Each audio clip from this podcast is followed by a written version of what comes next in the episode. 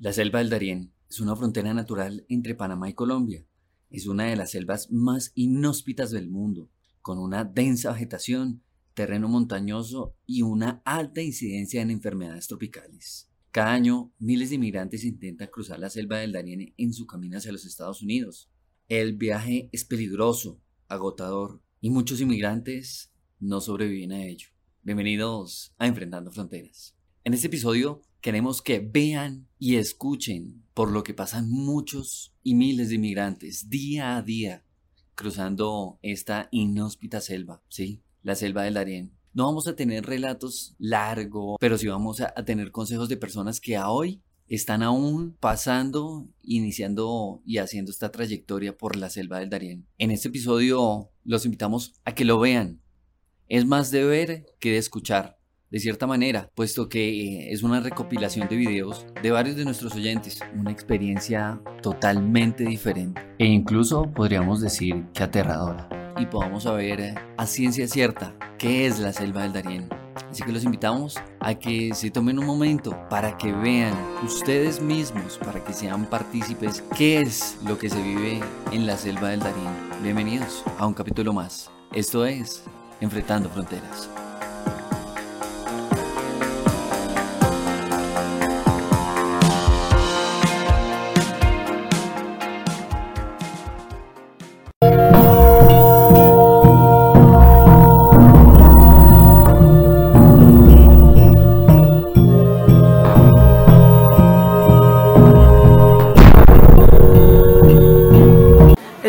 Campamento para entrar a la selva. Ya mañana arrancamos. Esto es toda una mafia. Esto aquí, mira cómo están las ventas de comida. Cómo están las ventas de comida. Mira esto, todas las, carpas que están aquí, los campamentos.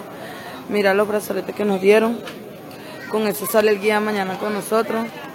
Supuestamente todo eso ya está muy organizado porque mm, anteriormente hicieron peligro, pero ya ahora como cobran y todo es una organización, bueno, toda esta gente está esperando para salir mañana. Hay haitianos, cubanos, hindú, ecuatorianos, venezolanos.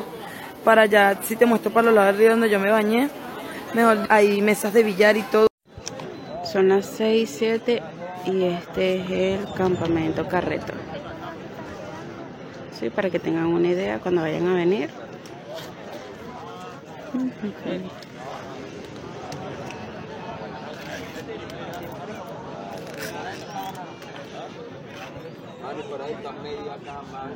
Primer campamento de Akandi esperando para salir con rumbo a la selva del Darién.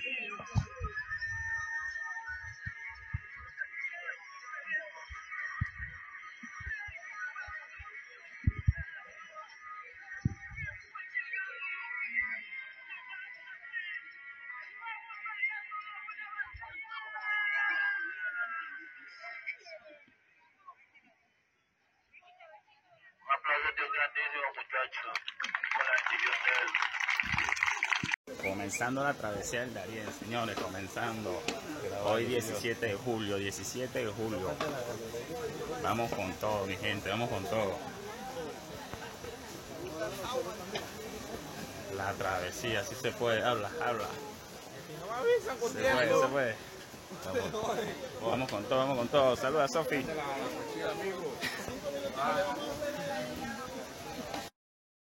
Bueno, seguimos en el día 1 cruzando la selva del Darién. Se podría decir que veníamos a buen ritmo, pero empezó a llover bastante fuerte. Hace aproximadamente 3 horas empezó a llover y se creció el río, entonces tuvimos que acampar y ver si mañana podemos seguir. Parada en el primer campamento, aproximadamente una hora y media de camino y ya la gente está muerta. Bueno, estamos muertos todos muy fuerte. No fue fácil, llovió todos los días.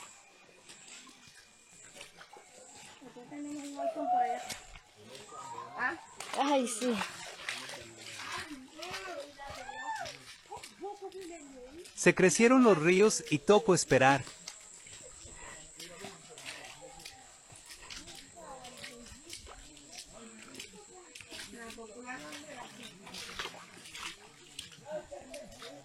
Lleven mecates y salvavidas no lleven ropa porque luego van y la dejan tirada.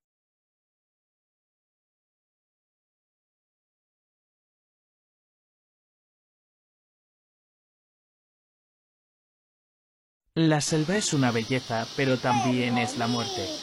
Una cosa es que te lo cuenten, otra es que lo vivas.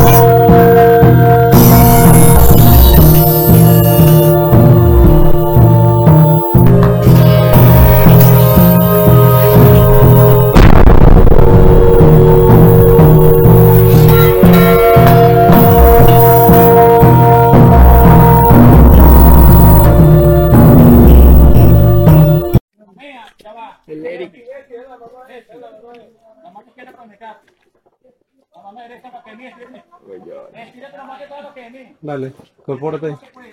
Espérate, pero espérate que te suban porque...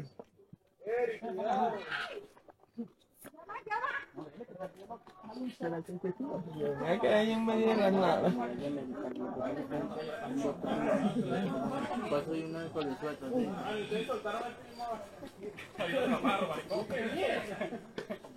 Muy valiente cuando viste. ¡Ay!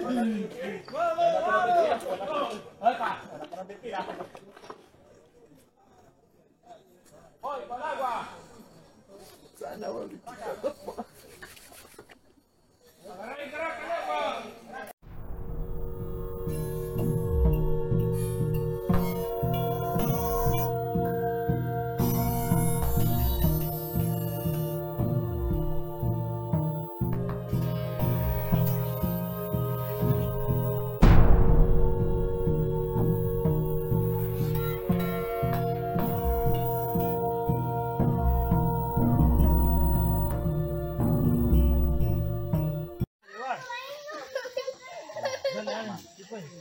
Pura subida, son pura subida. Pero todo en el nombre de Dios. Aquí vamos, mira. Luigi. Mira, ya vamos a llegar ya.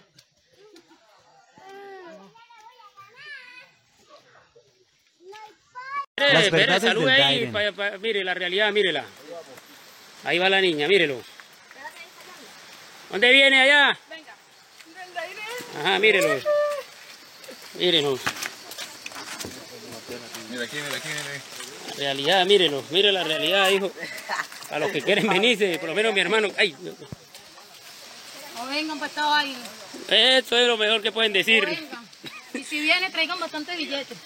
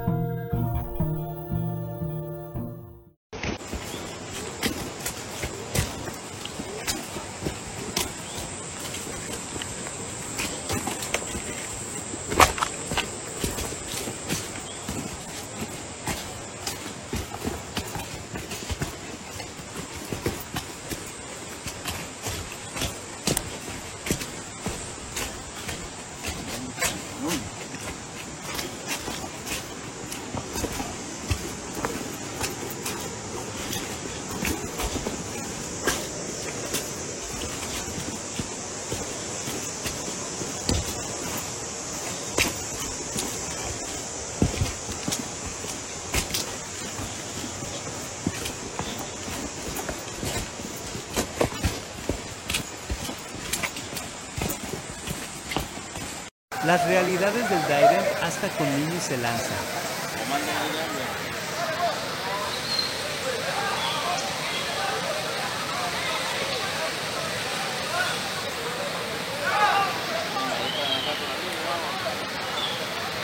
Con los niños, mire, con los niños, mire, con los niños, mire la realidad, mírela, mírela, mírela. Mírela, mírela. Se lanzó, mire, mírelo, mírelo, que no es mentira, mírelo, mírelo. Mire lo que dicen que toma madre gallo, miren. Estamos aquí montados. Para los que dicen que, que pasar el Darien es fácil. No joda.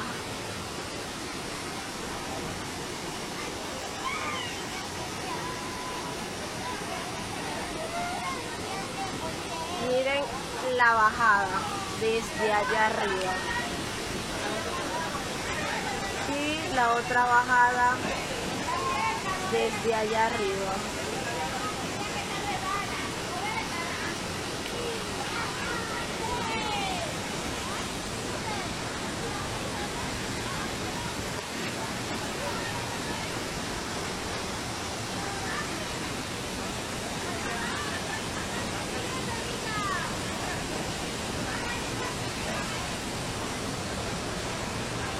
Habían partes donde el río no tenía fondo, las piedras eran altas y si caías podías morir.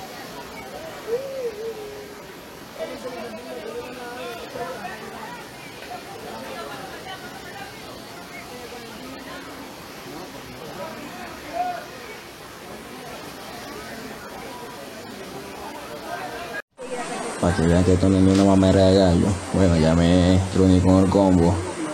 Yo ya lo alcancé, lo que me había dejado atrás, bueno, gracias a Dios ya lo alcancé, pues. Aquí vamos todos pues juntos a echarle bola y, y bueno, aquí tenemos a esta chama, pues, poniéndole moral con ese carajito, pues. Lo que vamos a ir para arriba.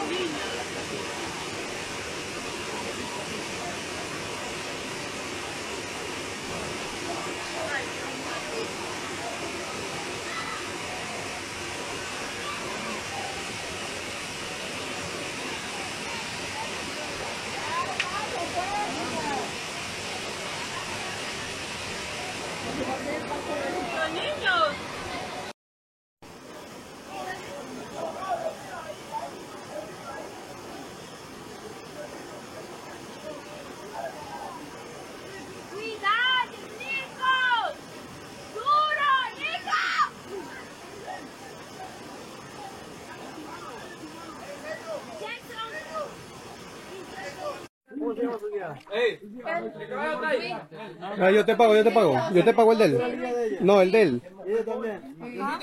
Ah. No, quédate ahí, chico.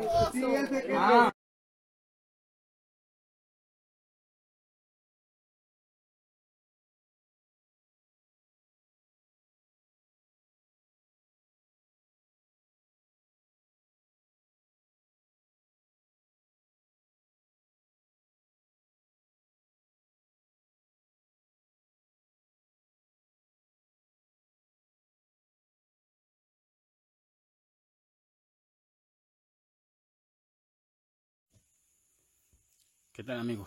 Buenas tardes. Les digo para los que van en la ruta. Yo, yo pasé la primera piragua. Les recomiendo a las personas que van a salir ya cuando lleguen a la primera estación del ejército de la guardia, como le quieran llamar, este, no hay ninguna segunda, se siguen dándole 6 de 8 horas más a pie y de ahí van a pagar la primera piragua 20 dólares para el que lo quiera pagar, ojo, para el que lo quiera pagar, porque yo pagué 20 dólares y lo mucho que le dimos, ya te van a decir, no, son 3 horas de ruta, 2 horas de ruta, es mentira, en realidad son de 30 o 40 minutos, se puede ir caminando, siempre siguen la dirección del río y el río nunca les va a llegar más arriba de los tobillos. Yo pagué los 20 dólares jurando porque no sabía y terminé fue empujando más que toda la canoa, la, la piragua, como le dicen ellos, y llegué, ahí te dicen que no puedes cruzar y ahí que tienes que pagar la otra piragua que son 25 dólares y eso te registran, claro, te registran la migración del ejército, todo y eso, te quitan todo lo que tengas valioso, eso si no traigas nada, que si cuchillo, nada, este, algo que sea peligroso, cocina, todas esas cocinas por, eh, ¿cómo se llama? Desechables, esas cocinas para subir camping, todo eso te lo quitan. El desgaste es demasiado feo. Les voy a decir algo, yo no pagué la segunda piragua, estoy ahorita en la ruta. Como pueden ver, yo venía con un grupo, mi grupo se quedó atrás porque están cansados, yo los estoy esperando ahorita, puede ver que aquí no hay nadie. Esta es la ruta hacia adelante para seguir de frente. Aquí atrás, por ahí, para devolverse otra vez hacia la primera piragua. La ruta siempre va a ser, te dice que no, son 6 horas de ruta, mentira. Nunca son 6 horas nada. A mí me falta una hora para llegar y en realidad son las 3 de la tarde. Cuando mucho serán 4 horas, depende del ritmo como uno venga. Yo porque me vine descansando y eso, y le dije a mi grupo si querían descansar, y ellos se quedaron allá y yo seguí avanzando. En realidad son 3 horas. Eso sí, traigan bastante agua, mucha agua, señores, desde que salgan de la parte de Colombia. Aquí hay pueblos donde pueden comprar, pero esta ruta de la segunda piragua no hay ningún pueblo. Solamente un pueblo pasando la primera piragua y ellos te venden el agua. Puros dólares aceptan. Yo no conseguía agua, de hecho me conseguía a unos cazadores acá que son bien tratables, son personas, o sea, como le decimos, no es por a, a menospreciarlo, le dicen indígenas, indios, como ustedes quieran decirle, y me dieron este garrafón de agua, ¿ves? Muchos dirán que es agua contaminada, que el agua está con color y eso, no, ellos mismos la bebieron, ese es el agua que ellos toman, de hecho, para que vean.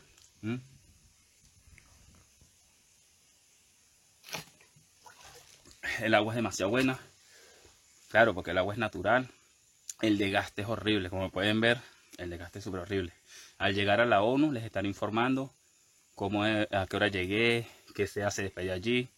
No, no acepten lo que le digan allá. Allá les van a decir en la primera piragua, no, no pueden salir, que esto, que para allá salen mañana. Por eso que yo me vine, porque yo sabía cómo era la información. Y el que quiera pagar la primera piragua, páguela. Pero yo les recomiendo que no la paguen. Son 20 dólares, pero se tardan media hora y más que todo empujando porque el agua le llega por los tobillos. Por eso le digo, se pueden ir hasta por el mismo río. No hay profundidad, no hay nada. Y bien, se pueden venir caminando. Unos compañeros venían atrás de nosotros, atrás de nosotros perdidos, y se dieron por toda la parte del camino. Y nosotros teníamos que darle como 20 vueltas al río. Cuando nos dimos cuenta, ellos estaban delante de nosotros en migración. ¿Qué tal? Entonces no lo pague. El que lo quiera pagar, págalo. Esto no es nada peligroso. De hecho, son bien tratables, bien recomendables. Las personas que se quieran ir por acá, tienen que traer mucha agua, eso sí. Nada de comida, nada de comida y la, eh, bastante agua, mucha agua. Si es posible, tráiganse dos de estos. Dos de estos. Yo esto lo traje para todo el grupo. Nosotros somos 8 o 9 personas. Y ellos se llenaron sus potes y como yo estoy avanzando, yo casi no estoy bebiendo agua porque mientras agua toma, más te hace. Y aquí el sol es insoportable ahorita porque estoy en una sombra, pero el agua es insoportable. Este es el peso de mi bolso, tenía bastantes cosas. Con un pie desgarrado y a punto de perder, sacaron de la selva del Darién a este migrante venezolano. Se lo torció al caminar con unas botas de hule que le fueron dañando. Mi hermano me ayudó bastante. No ser por él, créeme que no hubiese salido de ahí. Tenía el pie muy hinchado, parecía que le iba a explotar. Tuvieron que cargarlo entre varias personas al descender de la piragua. Como él, Muchos migrantes llegan a los campamentos migratorios en Panamá al salir del Darién. Dura cuatro días, cinco, o sea, con las botas, el agua, la vaina, te zancocha los pies. Resistí para poder llegar. El número de migrantes lesionados en el cruce del Darién es demasiado alto y va en aumento, nos dijo una representante de Médicos Sin Fronteras que opera en los campamentos. Estamos recibiendo eh, alrededor de 1.600 o un poco más de personas por día en total y alrededor de un 25% de todos ellos se transforman en nuestros pacientes. Otro grave problema que se ve constantemente son las agresiones físicas y sexuales a mujeres, señala Tamara Guillermo muchos casos eh, de violencia sexual, de sufrida en la selva, en, en contexto de robos. A pesar de las lesiones con las que los migrantes llegan a estos campamentos, muchas veces ellos no quieren esperar tanto tiempo. Tan pronto se mejoran un poco y desean continuar su camino rumbo al norte. Y luego están los que vienen con el alma rota porque perdieron algún ser querido en la travesía. Este joven venezolano de 20 años aún estaba en shock cuando llegó a Bajo Chiquito. Nos contó que un día antes perdió a su esposa de 19 años y a su suegro.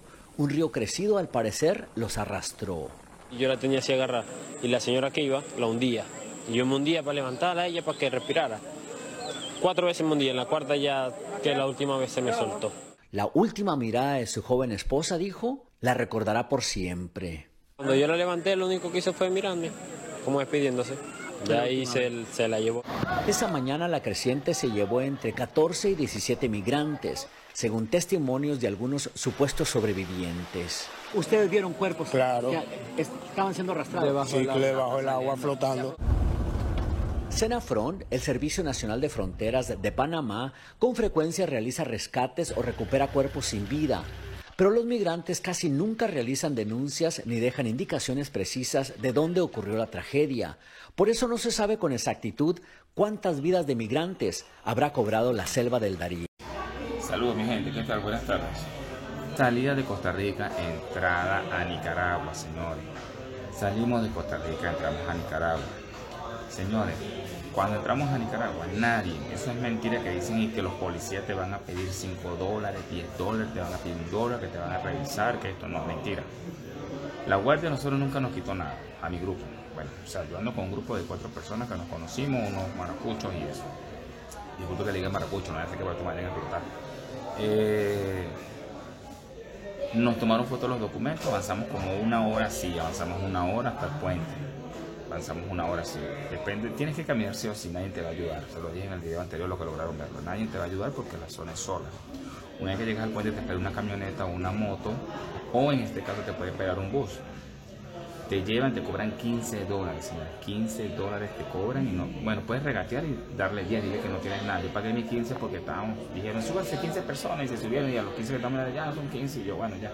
Pero algunos regatearon y pagaban 10, yo lo pagué porque ya no tenía sencillo este, ¿qué le iba a decir? Ah, ok, una vez que se monten en la camioneta, la camioneta le va a, dar, va a rodar como una hora. No se asusten, no, bueno, si en el bus tampoco, si en el tampoco se asusten, lo van a dejar en una trocha, en un puente. En ese puente lo van a estar esperando y les van a cobrar 15 dólares o 10 dólares, depende, depende del grupo. Les van a cobrar 15 dólares o 10 dólares. Yo en este caso pagué 10 dólares. No recuerdo muy bien porque la plata la tenía mi hermano y los otros dos compañeros. ¿Y qué hicimos? Nos llevaron caminando para bordear lo que se le dice pájaro negro, que es la migración. Bordearon todo eso, todo bien, todo en orden. De hecho, sí nos asustamos porque yo dije, yo esperaba esto. Esperaba que era por la carretera o algo, pero ya todo tranquilo, tiene buen trato y todo. Ahí mismo llega el punto que bordean todo eso, ellos mismos te dicen, tenemos los pasajes para Managua y tenemos los pasajes para la frontera con Honduras. Ojo al dato con esto, señores, que les voy a decir.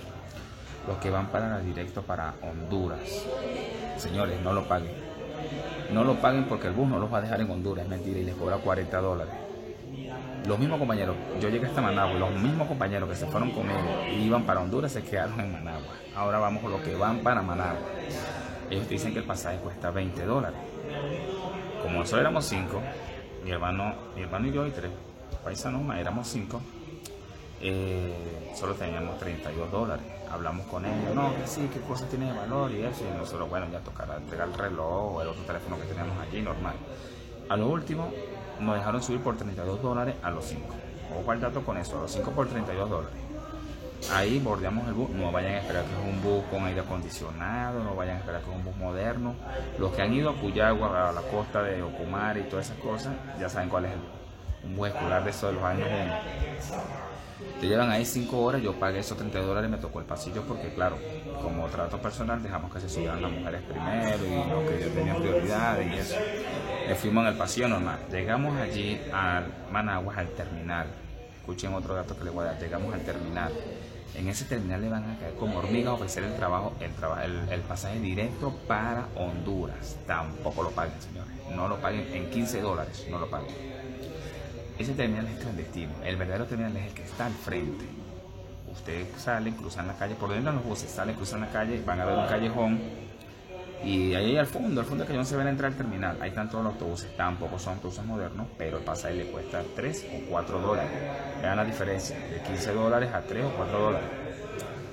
Y el bus sale, el primero sale a las 6 de la mañana, el segundo sale a las 7 y ahí empieza a salir cada 15 minutos. Yo pagué en este caso, pagué 3 dólares.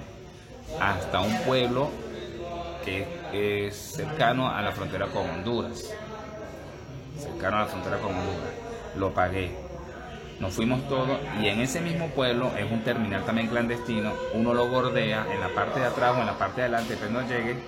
Ahí salen los buses que van directo a la raya, directo, directo a la raya. y se pone así como hormiga. Ojo al dato que ahí nadie cuida el puesto, nadie, no hay cola, nadie llegó al bus y se guindan como hormiga.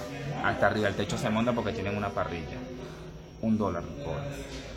Un dólar cobran esos buses y si lo dejan, señores, si lo dejan, usted baja una trochita, camina, bordea migraciones, cae y camina.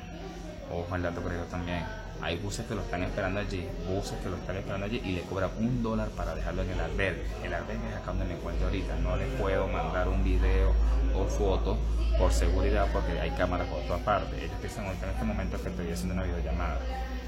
Eh, no te dejan hacer eh, nada de eso. Pero aquí tienes para descansar, para dormir, tienes ducha, tienes wifi, tiene, no sé si te dan cena, en este caso yo no he preguntado por la cena, tampoco voy a preguntar porque, o sea, yo no vine para acá a pedirle, pero si ustedes están necesitados, creo que sí, hay servicio médico y todo el trato. Señores, dicen que de acá llegan a sacarlo a uno a migraciones para sacar el salvoconducto. El primer bus sale a las 5 y media de la mañana. No les puedo decir si es verdad mentira porque no he salido. Y que una vez uno salga de ahí, sale el bus también directo para Aguascalientes. No pagan nada porque solo paga y lo patrocina el gobierno de acá. No les puedo decir si es verdad o es mentira. Todo depende como yo salga a partir de mañana. ¿Sí? Entonces, señores, quedamos claros con eso. Los que vienen de Costa Rica y van a entrar a Nicaragua, señores, no vayan a pagar más pasajes. Solo van a pagar los 15 dólares en la camioneta del bus o eso que lo van a cobrar en el puente. Van a pagar los 15 dólares que le van a cobrar los que van a cruzarlo por la trocha. Y van a pagar su pasaje de 10 dólares, 8 dólares. Hasta, yo creo que hasta ahí está bien para que los lleven al terminal de Managua. No vayan a pagar por nada del mundo, el que los va a llevar directamente al terminal de Honduras porque no los dejan. Los carros se quedan ahí en el mismo terminal de Managua, no pasan, no llegan, no hay, o sea, es una estafa. Aquí es una estafa. Y aquí en Honduras, muy diferente. En Honduras el trato es muy diferente. Eh, les voy a dejar otro video más tarde. ¿Qué tal mi gente? Buenas tardes, ¿cómo están todos? Espero que todos bien, señores, todos estén bien. Saludos y muchas bendiciones para todos. Señores, este es un dato muy importante acá en Honduras. Te estoy mandando este mensaje porque es un dato muy importante. Señores, con el pasaporte vencido no les dejan sacar dinero en Western, en ningún Western. He acompañado a muchos amigos a retirar dinero, les he prestado mi pasaporte y no los dejan retirar de ningún Western. Señores, tengan su pasaporte, los que vengan con pasaporte, pasaporte al día o que vengan con alguien que tenga motivos para con su pasaporte con prórroga, señores. Pero si no, vénganse con su dinero completo, no les va a pasar nada. Pero en Honduras no los dejan retirar nada de dinero. Es un proceso muy largo. Desearía enseñarles en, la parte ahorita del video que estoy grabando para que todos vean que no se puede retirar el dinero. Hay mucha gente quejándose, mucha gente triste, pero lamentablemente no se puede. Y con respecto a lo del retiro del dinero, señores, en Honduras no pueden retirar nada de dinero. Si no tienen el pasaporte vigente, no retiras dinero. Y es muy difícil que alguien te haga el favor. Yo les estaré informando de todas maneras pero vénganse con el dinero mejor en efectivo o retiren antes de llegar a, a Honduras. Yo de esta manera les estaré informando pase lo que pase y cómo es el proceso para cruzar Honduras. Que tengan muy buen día. Buenas tardes, señores. Este ha sido un capítulo más. Y ustedes ya lo vivieron, ya lo escucharon, ya vieron qué es cruzar la selva del Darién. A hoy, muchas de las personas que nos enviaron sus videos, que nos han estado comentando cómo les ha estado yendo durante este trayecto, no han culminado, no han llegado hasta su destino final. puesto que hasta este punto queremos hacerles saber a ustedes, sin darle más largas al asunto, qué es básicamente cruzar la selva del Darién, que es a lo que nos queríamos enfocar en este episodio. Bueno, los esperamos en un episodio más de Enfrentando Fronteras. Recuerden que nos pueden seguir en Facebook como podcast Enfrentando Fronteras, en YouTube Enfrentando Fronteras Podcast, en Instagram Enfrentando Fronteras. Recuerden, mi nombre es Andrés Cubillos y esto es Enfrentando Fronteras.